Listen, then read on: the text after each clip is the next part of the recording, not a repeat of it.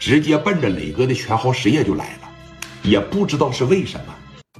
磊哥要和王文明交手之前吧，心里边总是忐忑不安。还记不记得？记得咱打个记得。我昨天说了，因为毕竟人家是正经的帮派呀，跟我之前对的那种小流氓、小地痞那可不一样，跟那开个酒店、开个夜总会，跟这他可不一样。你等这几个五哥往这一站的时候，不知道因为什么，聂磊心里边就有自信了，就没那么害怕了，就觉得我即使打不过人家。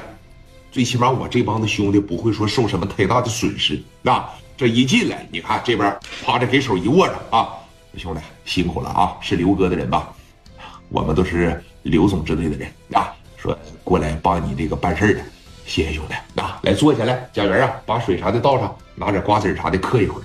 定的是今天晚上十二点上南京路那边。啊行，有什么需要你就告诉我们，是不是？包括我们什么时候出现。是吧？什么时候该出现，或者是不到什么的时候不能出现，你详细的给我讲解讲解，是不是？因为我们呢总上这个深山老林里边去执行任务去。你要说突然的从天而降，我们还是比较在行的。行，磊哥当时这一琢磨，你不能让人上手，你不能让人打架。这要是磕起来，就面前这十多个小伙子，咱别说打一百个了，打五六十个就跟玩儿一样。你只要手里边没什么暗器，你基本上是近不了他身儿。你让他穿个防弹衣，你基本上就进不了他身儿。但是他一旦要进你身儿的情况下，哐嚓这一下就给你撂倒。为啥？因为人家学的是一招制敌，对吧？突然间就自信多了。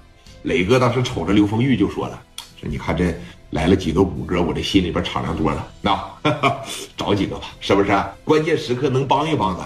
磊哥是一个只注重结果，不太注重过程的这么一个人。”你爱怎么说我怎么说我，你见了我你不得磊哥长磊哥短的叫着吗？啊，我就是玩的再不光彩，又能怎么样啊？我大了，你们让我踩下去了呀？这不曹操说的那句话吗？哎，别吹牛逼了，是不是？时间这么一分一秒的过着，这么一分一秒的过着，烟台的已经是悄悄的来到了青岛，啊，包括说平度的已经是悄悄的来到了青岛，一切显得都是那么的风平浪静。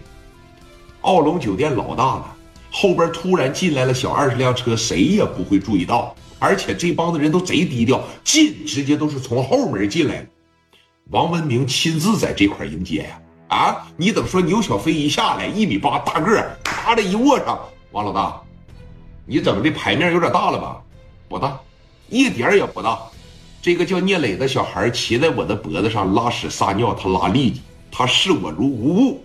今天晚上我必须收拾他。那哎，老鬼，王老大，哎，牛哥都来了，来了，走吧，那上楼吧，琢磨琢磨，看今天晚上怎么对付他。来，你听着，你有张良计，我有过墙梯，没毛病吧？你磊哥能想到找五哥保护自个儿的安全，人家也能想到。你等说来到楼上的时候，你看什么叫杀人诛心呢？什么叫真正的帮派呀？虽然说磊哥现在，我不能那么说啊，人都是在一点一点成长，你不吃亏永远你成长不了。你一个团伙不受重创，他永远也膨胀不起来。我说的对吧？就注定可以说川帮要给磊哥上一课，或者是川帮注定要成为聂磊的踏脚石，你都可以这么说。那当时王文明就说了，说你看着，我觉得这小孩挺聪明，在聪明的这个基础上，聂磊这小子吧，还挺敢干。